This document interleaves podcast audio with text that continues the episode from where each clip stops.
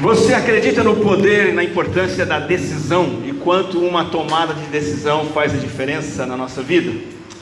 Falando em poder de decisão, quantos são aqueles que já têm alguns cabelos brancos na cabeça e se lembram desse programa de TV Você Decide? Lembra do programa Você Decide? Anos 90, 95, 2000. Não adianta negar, se tem os cabelos brancos, a gente sabe que você assistiu esse programa. Roteiros polêmicos, casos de novela, de traição, divórcio, eutanásia, suicídio, questões comerciais e tudo mais. E o povo votava. E o Você Decide foi um programa pioneiro no universo televisivo, midiático, que começou a trazer o público para participar ativamente das programações. E hoje a gente sabe que isso é muito comum. O público hoje tem que participar proativamente de tudo. Esse é o poder da decisão. Inclusive, não sei se você se lembra de um episódio de Você Decide, em que um publicitário falido, totalmente quebrado, devendo para Deus e o mundo, está num voo e ao lado dele tem um personagem discreto, mas assim, é distinto, com uma maleta. E esse camarada ao lado dele está normal no voo quando ele tem um ataque cardíaco, um infarto fulminante, ele morre. E enquanto ele está passando mal, ele, ele com a maleta na mão, aquela maleta está cheia de dinheiro. É a salvação da vida do publicitário. E ele, antes de morrer, ele fala: Olha, essa maleta é para uma instituição de caridade. Eu peço que você encaminhe esse dinheiro para a instituição de caridade. E ele morre. E a maleta fica com o publicitário. E no final, o público decide. E as votações vão acontecendo, naquela época por telefonema, lembra? As pessoas ligavam e davam, tinha um número para o sim, um número para o não, etc, etc. E o público votou para o publicitário ficar com o dinheiro. E isso causou um certo burburinho na sociedade brasileira toda, um rebuliço, até o ministro Marcílio Marques, ministro da Fazenda, se pronunciou, criticando, dizendo que aquilo foi antiético e tal. Mas o que esse programa nos mostra é a importância do poder de decisão. A resposta que nós damos a um fato é fundamental. Agora vamos voltar nossa atenção para Mateus. Nós chegamos hoje na nossa série de estudos de Mateus, no capítulo 2. E Mateus já deu provas no capítulo 1 de uma coisa que é fundamental para ele e para nós. Jesus Cristo é o Messias e Salvador prometido. O evangelista, o apóstolo Mateus, mostrou isso na linhagem de Jesus. Ele é herdeiro do trono real, herdeiro de Davi, herdeiro de Abraão. Ele nasceu é, de forma autêntica como, como filho de Deus. Ele foi manifestado, foi cumprimento das profecias. É, o anjo do Senhor apareceu para confirmar aquilo. E agora, a história que Mateus decide contar é a história de pessoas dando resposta a esse fato. O fato foi apresentado, o rei nasceu, Deus enviou o Messias para toda a humanidade. A questão é: você decide qual a sua resposta a esse fato. A chegada do rei vai produzir respostas diversas. E o nosso texto é capítulo 2, eu quero ler com você. Abra sua Bíblia, mantenha sua Bíblia aberta, acompanhe o estudo da palavra em Mateus, no capítulo 2, versículo 1. Vamos lendo essa história e, e vamos chegar até o versículo 12, que diz assim: Depois que Jesus nasceu em Belém da Judéia, nos dias do rei Herodes, magos vindos do Oriente chegaram a Jerusalém e perguntaram: Onde está o recém-nascido rei dos judeus? Vimos a sua estrela no Oriente e viemos adorá-lo. Quando o rei Herodes ouviu isso, ficou perturbado, e com ele toda Jerusalém. Tendo reunido todos os chefes dos sacerdotes do povo e os mestres da lei, perguntou-lhes onde deveria nascer o Cristo. E, ele, e eles responderam: Em Belém da Judéia, pois assim escreveu o profeta. Mas tu, Belém, da terra de Judá, de forma alguma és a menor em meio às principais cidades de Judá, pois de ti virá o líder que, como pastor, conduzirá Israel, meu povo.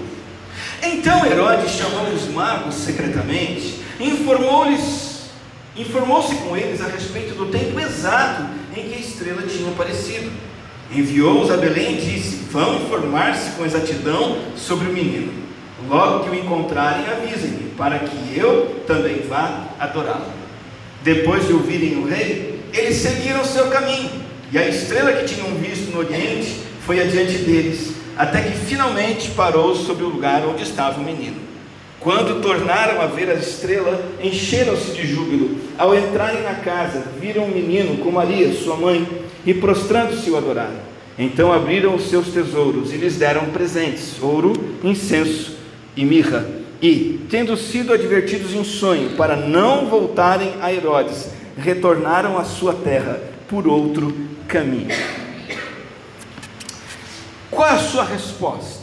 ao fato de que Jesus é o Rei. Nós encontramos aqui a maneira como algumas pessoas, alguns personagens responderam ao nascimento de Jesus, porque você pode olhar no início do capítulo 2, Mateus começando com essas palavras: depois que Jesus nasceu. Algumas pessoas reagiram ao nascimento dele. E você? Qual tem sido sua reação? Qual tem sido sua resposta?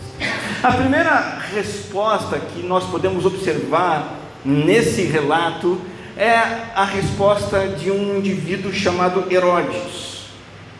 E nós podemos nomear a resposta de Herodes como uma resposta hostil.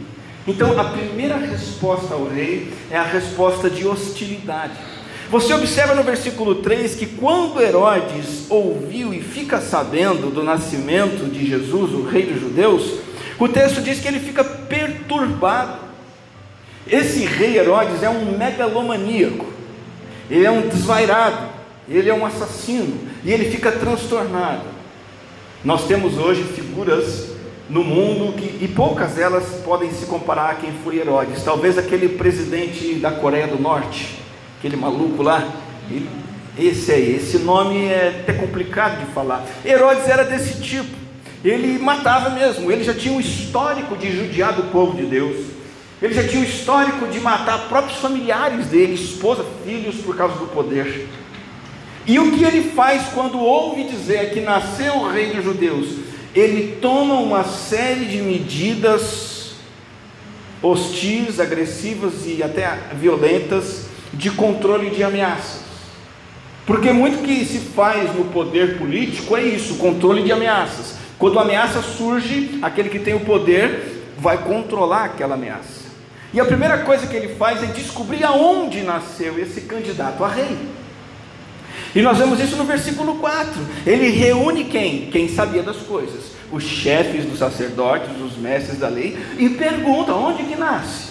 Aonde que nasce o rei? E, e ele fica sabendo por eles o local do nascimento. Versículo 5 é, diz: ele, ele, ele vai nascer em Belém da Judéia. O profeta anunciou que lá em Belém é, uma, cidade que apesar de pequena é grande, porque apesar de ser pequena em tamanho é grande pela importância de ser o local onde vai nascer o rei, o pastor, o líder que vai conduzir Israel. Então, depois de ficar sabendo que é Belém o lugar do nascimento dessa ameaça, Herodes então procura saber a ocasião do nascimento no versículo 7. Ele é um estrategista, ele está fazendo medidas de contenção, ele está sendo hostil e quer barrar o rei, ele quer eliminar a ameaça, então Herodes chama os magos secretamente, informa-se com eles a respeito do tempo exato, o momento que este rei nasceu, que a estrela apareceu para eles. A seguir, ele toma mais uma medida. Depois de saber quando e onde, ele então decide usar os magos para ele mesmo disfarçadamente poder ir, ir até lá. E você pode ter certeza que Herodes não queria fazer um, um chá de bebê para Maria, José e Jesus, não. Ele queria fazer um derramamento de sangue. Lá no versículo 8, ele envia os magos a Belém e diz: Olha, informe-se com exatidão sobre o menino, logo que o encontrarem, avisem-me para que eu também vá adorá-lo. Ele mente, ele disfarça, mas a atitude dele é hostil. O que isso significa para mim e para você? Significa que nós temos que pensar: será que não é essa a minha resposta ao Rei Jesus? Você pode na sua cadeira se mexer e dizer: não, jamais eu quis matar Jesus, jamais eu quis ofender Jesus, mas veja, as reivindicações de Jesus precisam ser ameaçadoras. Eu vou repetir. As reivindicações de Jesus necessariamente precisam mexer com você, incomodar você. E eu vou dizer mais uma coisa: se você nunca se sentiu incomodado com quem é Jesus e com o que ele exige, você não conhece Jesus ainda. Você conhece uma figura que talvez você imaginou e construiu o seu coração e na sua mente, mas você não conhece o Jesus de acordo com as Escrituras. Porque assim como com Herodes, diante de qualquer pessoa que Jesus se manifeste, qualquer pessoa que o conhece, é chacoalhado na sua autossuficiência e na sua autonomia. Quando Jesus aparece como rei na sua vida, ele aparece exigindo que você trabalhe para ele. E se isso não te incomoda, você não conhece Jesus ainda. Se você não se sente ameaçado, num bom sentido, pelo fato de que Jesus vem e diz: Ei, olha aqui, eu quero e reivindico autoridade sobre a sua vida, sobre o seu casamento, sobre o seu lazer. Eu reivindico autoridade sobre tudo que você faz. Os salmos nos dizem, e o salmista vem e diz assim: Senhor, seja agradável a ti a meditação do meu coração. Jesus reivindica até aquilo que nós pensamos. Se você não se incomoda com isso, é porque você não conheceu Jesus ainda. Porque ao conhecer Jesus, você vai ser ameaçado. E você vai ter que dizer: peraí, eu preciso fazer alguma coisa. Agora, por outro lado, pode acontecer de você sentir essa ameaça, sentir que Jesus tem exigências para você, mas você toma uma medida que também Herodes tomou a medida do disfarce. Você vem e diz assim: Não, eu vou lá adorar também. E aí você vem para a igreja. Não, olha, me diga onde nasceu o rei, porque eu vou lá também prestar culto, homenagem. E você disfarça, mas no fundo do seu coração você está com Herodes, você quer continuar comandando a sua vida e sendo dono do seu nariz e dependendo de si mesmo. Isso também é uma forma de hostilidade. Assim como Jesus aparece e chacoalha as estruturas do rei, Jesus Cristo, para cada um de nós, quando ele aparece, ele reivindica. E a proposta dele para você e para mim é a seguinte: olha, é o seguinte, camarada, é tudo ou nada. Eu não quero metade. Eu não quero 25% da sua vida. Eu não quero 80 nem 90. É tudo ou nada. Ele reivindica a totalidade porque ele é nada menos do que o soberano. Então vá considerando as respostas que você e eu podemos estar dando para Jesus. A primeira é a resposta de Herodes, uma resposta hostil, de recusa, de rejeição, de dizer não, eu quero continuar no comando, eu quero continuar dependendo de mim mesmo, eu não vou entregar o controle da minha vida, dos meus pensamentos, das minhas palavras, do meu comportamento, eu não vou entregar para o Senhor. Eu vou tomar medidas de contenção para continuar me controlando, mesmo que eu precise disfarçar, mesmo que eu precise aparentar religiosidade. O Evangelho de Mateus conta mais respostas. E a segunda, a segunda reação é a reação dos religiosos. E a gente pode chamar essa reação de indiferença. Quem aparece em cena aqui são os religiosos. No versículo 4, o Herodes reúne esses camaradas, os arquissacerdotes. Aí diz assim: ele reúne esses chefes dos sacerdotes. Ele reúne esses doutores, esses mestres, esses supra-sumos da lei. Por quê? Porque ele quer saber onde vai nascer o Messias. Mas preste atenção. Esses camaradas eles sabem onde nasceu o rei, mas eles não estão nem aí. Eles já conhecem as profecias de Miqueias, as profecias de Isaías, eles conhecem a Bíblia. Se você fizer um quiz bíblico, eles ganham.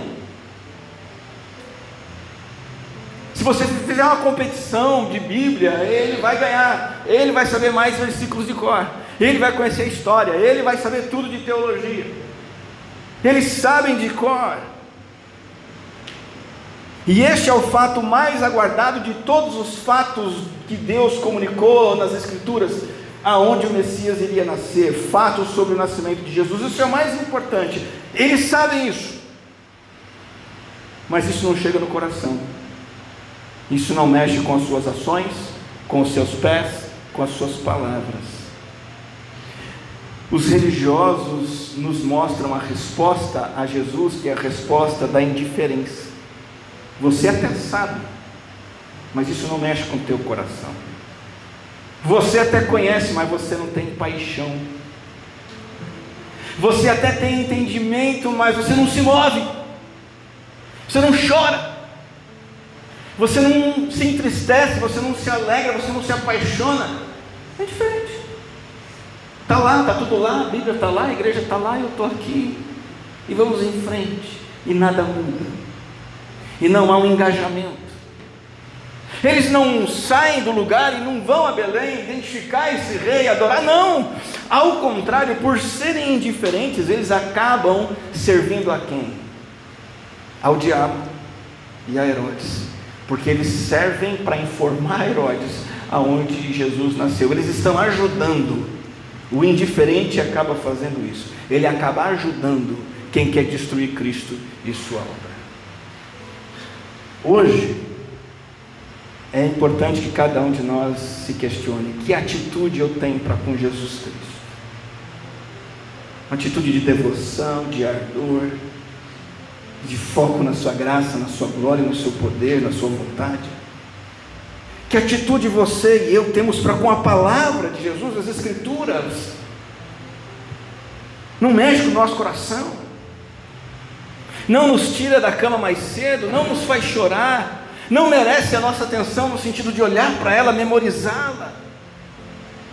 Como está a sua vida de oração?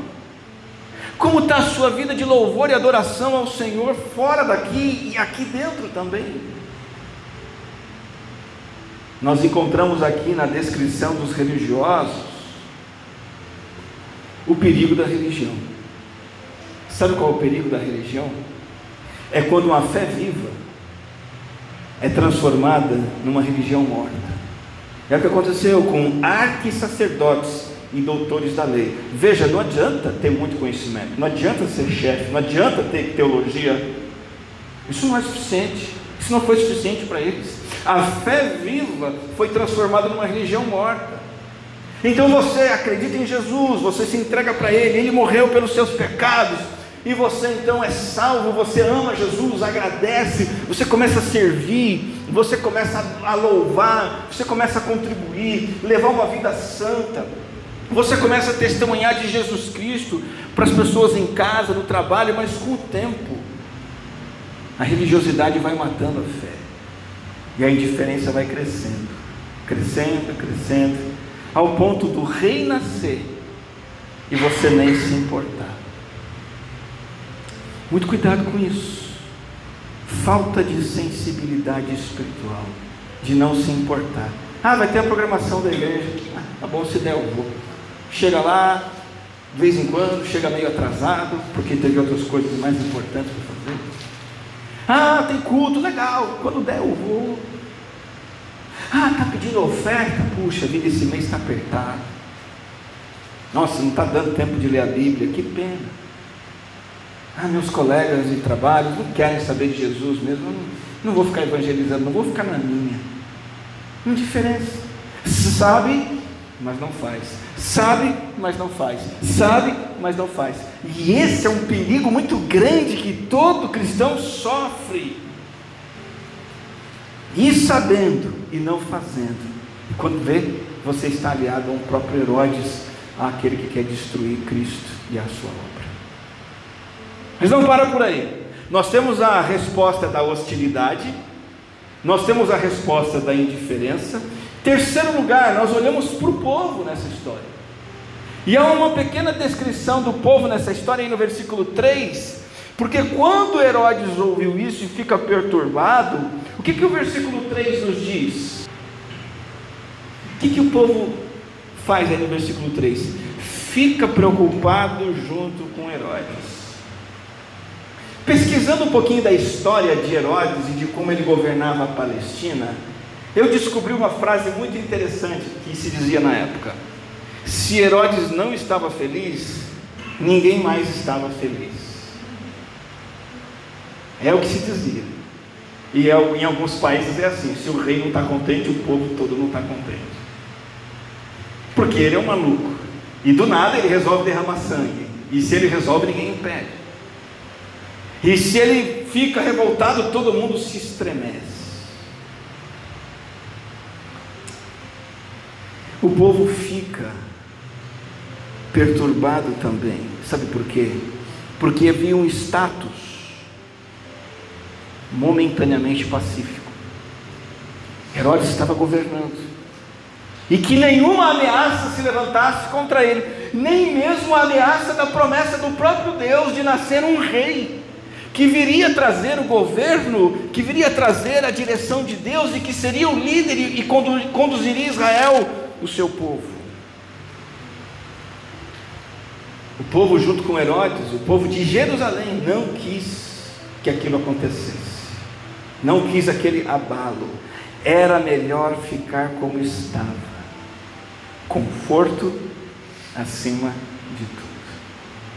Temos que pensar nisso também. Muitos cristãos escolhem responder a Jesus dessa forma: ah, o que é mais confortável? Eu não quero sair da minha zona de conforto, eu quero ficar na comodidade. Está bom do jeito que está. Deixa eu dizer uma coisa para você: discípulo de Jesus verdadeiro não diz isso. Ah, minha vida cristã está boa assim. Você não pode dizer isso. Nunca. Não importa o quanto você avança. Ah, tá bom a minha, minha vida de oração, do jeito que está. Ah, tá bom a maneira como estou me envolvendo com a igreja. Ah, tá legal, não precisa mexer, está confortável. Não vamos ter incômodos. Irmão, irmã, a vida com Cristo é a maior aventura na qual você possa se envolver. A vida cristã é um processo de constante transformação de quem você era e precisa deixar de ser, e em quem você precisa se tornar a partir de agora, continuamente, até ser perfeitamente, como Cristo, a imagem de Cristo. A caminhada com Jesus, o discipulado de Jesus, precisa excluir da nossa vida o comodismo. Eu preciso entender agora coisas novas, eu preciso agora aprender a agir de formas novas, eu preciso agora servir ao Senhor de maneiras que eu não servia. Não dá para ficar na zona de conforto, fazendo aquilo que é fácil e abrindo mão daquilo que é mais complicado. Ontem eu me encontrei pela segunda vez um irmão, um crente lá de, da igreja de Amparo, chamado Clanir. O quanto o nome dele é esquisito é o quanto ele também é dedicado ao Senhor. Nós vamos fazer a nossa trilha com adolescentes, ali na, na trilha da pedra, uma trilha que castiga bastante a gente, ainda mais com o sol quente, de 5 quilômetros, quase 6, ida e volta. O horário escolhido não foi o horário melhor, né? Já estava o sol bem quente ontem. E o Clanir foi.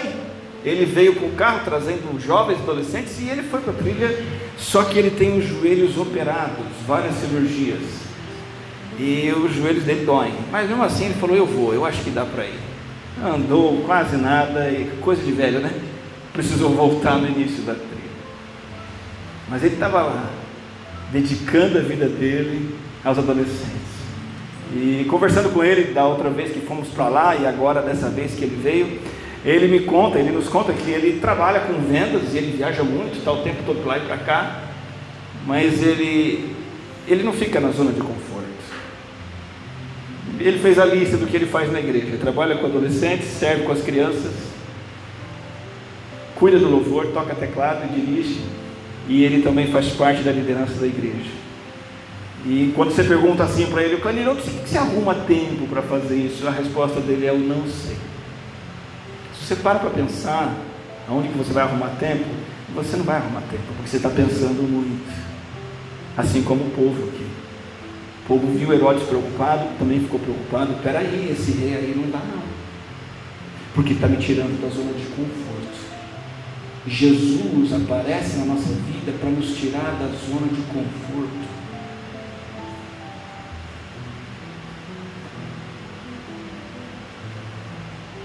Quarta e última resposta do texto a, ao rei, lembrando-se do poder de decisão. Você decide, a resposta que você dá a um fato é decisiva e determinante. A quarta é a resposta dos magos, a resposta é adoração. Antes de olharmos para a adoração dos magos, vamos olhar para o quanto de fantasia que existe sobre esses camaradas. Já ouviu falar em Baltazar, Melchior e Gaspar?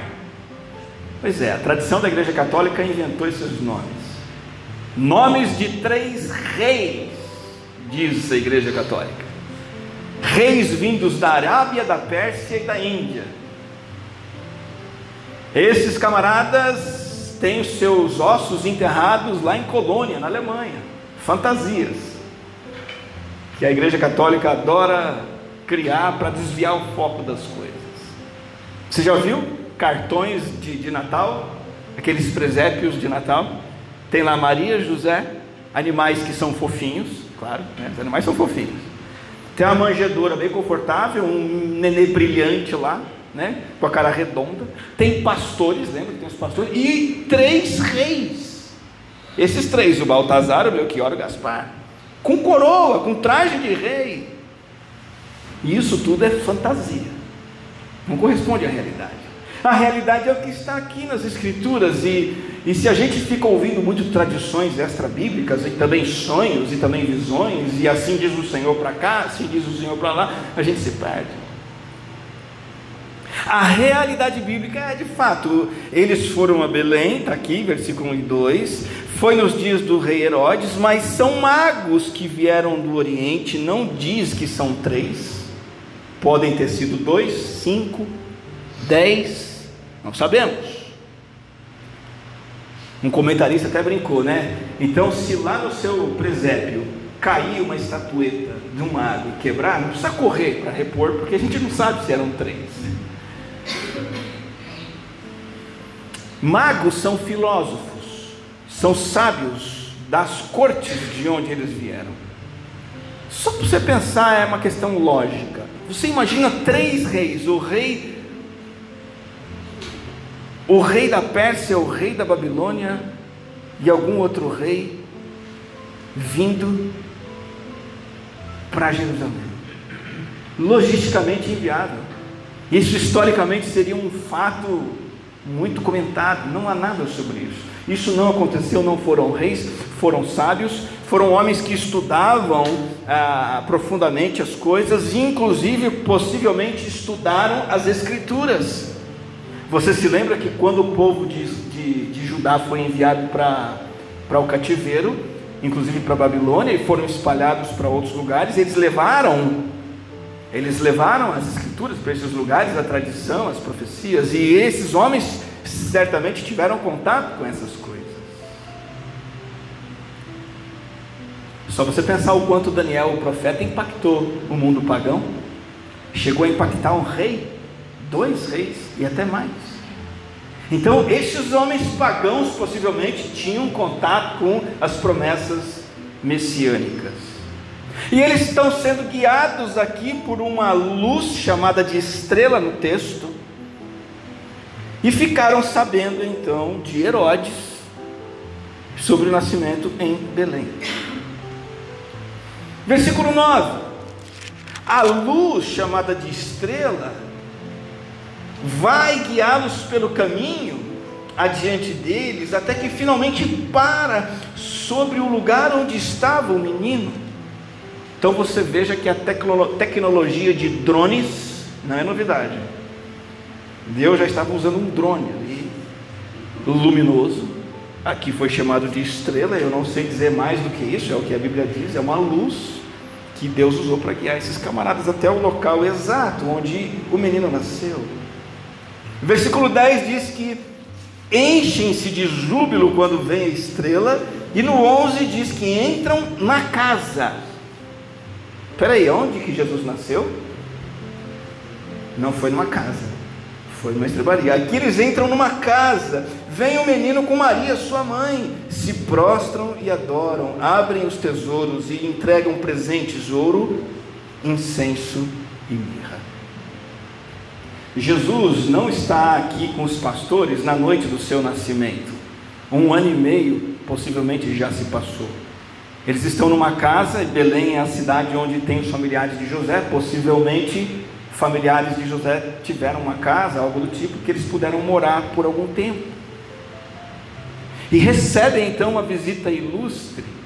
Então você imagina Maria, José não é mencionado aqui. Maria ouve a porta bater e entram essas figuras incríveis, bem vestidos, claro, são homens da corte. Três, dois, cinco, dez, não sabemos. E o texto diz que eles se prostram e adoram. E o texto nos mostra então que eles estão expressando honra a um ser sobrenatural e divino. As ofertas que o texto diz que eles trouxeram são apropriadas à adoração a uma divindade. O ouro é o metal mais valioso na época. Era o tesouro padrão oferecido à mais alta autoridade, ao rei, uma maneira de dar tributo e honra a ele, ouro. O incenso mencionado por Mateus aqui é tipo de uma resina aromática, muito, muito perfumada. Essa resina era usada com seu perfume em sacrifícios, em serviços religiosos no templo. Não se tratava de um perfume de uso pessoal, mas de um aroma cultico. A mirra também é uma espécie de um aromático, mas também útil para outros fins. Por exemplo, utilizado para fumigação, para, para espalhar como que uma fumaça. E também como uma pomada, uma pomada muito preciosa, muito cara a mirra, ouro, incenso e mirra. Para e pensa.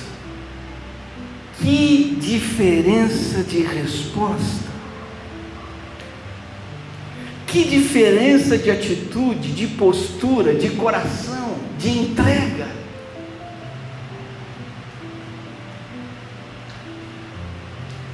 Você pega o conforto, o comodismo do povo. Você olha para os magos e diz: eles não estavam acomodados com coisa nenhuma. Eles deixaram tudo, eles se desestruturaram, eles fizeram uma viagem.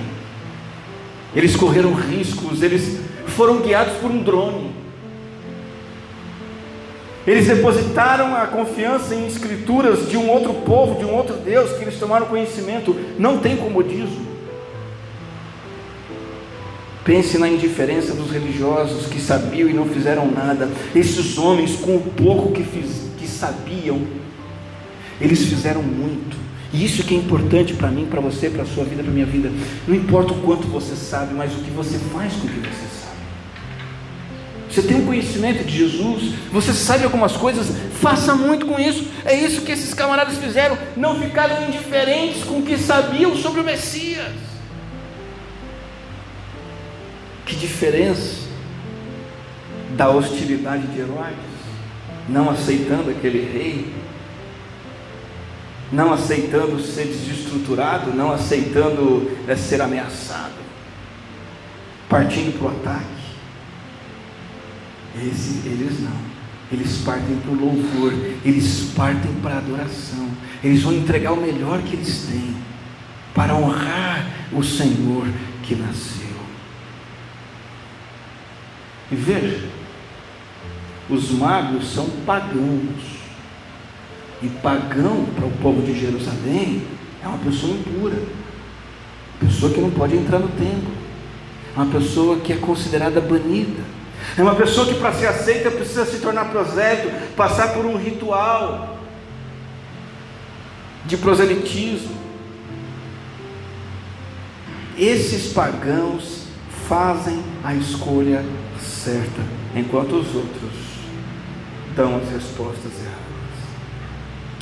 Irmão, irmã, uma pessoa sábia, pensando nos sábios do texto, somos convidados à sabedoria também. Pessoas verdadeiramente sábias escolhem seguir a luz.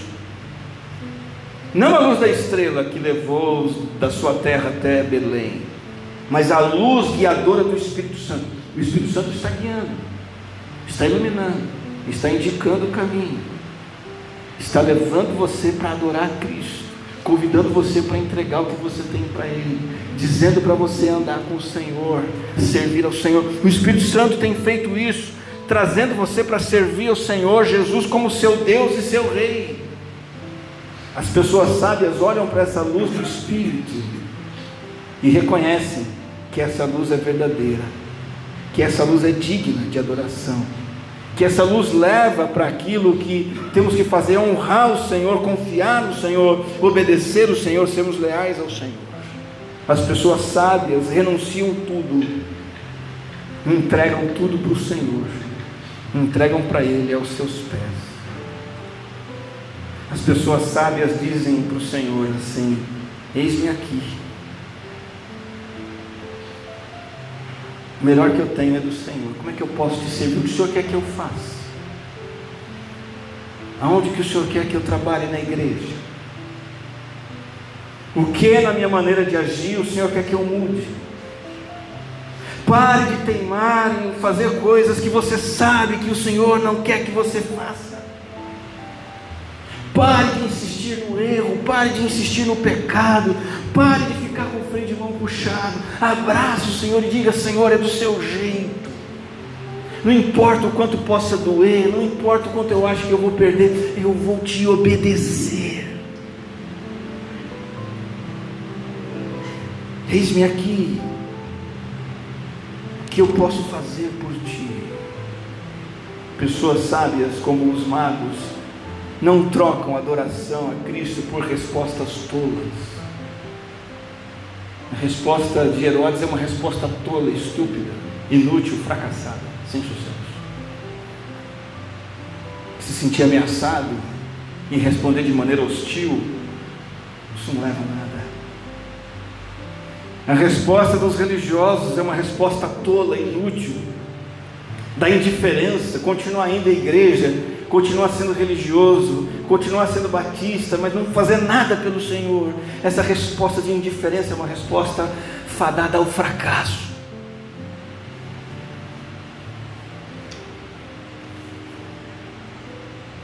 A resposta do comodismo do povo também é uma resposta igualmente inútil. Não, Deus, não mexe com a minha estrutura, não mexe com meus cantinhos, não mexe com as minhas convicções, com os meus jeitos. Deixa eu quieto no meu canto, tá bom assim. Pare de dizer isso. Se você é discípulo de Jesus, nunca mais use essa expressão. Tá bom do jeito que está, não está. Tem que melhorar. Tá bom do jeito que está, não está, tem que fazer mais. Essa é uma resposta tola. A resposta certa é: o rei chegou. Eu vou adorá-lo eu vou me prostrar diante dele, eu vou entregar tudo para ele, e vou reconhecer que ele é o rei legítimo da minha vida. Veja, esse fato está escancarado na Bíblia. Esse fato está escancarado na história e na sua vida. Tudo gira em torno da sua decisão. Você decide qual é a sua resposta. Vamos orar? Aqui estamos, Senhor, estudando a tua palavra. E mais uma vez temos o privilégio do Senhor falar ao nosso coração. Bondoso Deus, com sua misericórdia, com o seu favor, com a sua sabedoria, chegar até nós e nos ensinar os teus caminhos. Privilégio para nós estarmos aqui e que possamos dar essa resposta dos magos. Nos entregarmos a esse Rei Jesus, entregarmos tudo de nós a Ele entregarmos a Ele a nossa adoração, darmos a Ele o tributo, a honra, a posição que só Ele merece. Nos afasta de uma vida de indiferença, uma vida de comodismo, nos afasta de uma vida de hostilidade para com o Senhor. Nos entregamos a Ti, pois o Senhor é o nosso Rei, o nosso Salvador. Amém.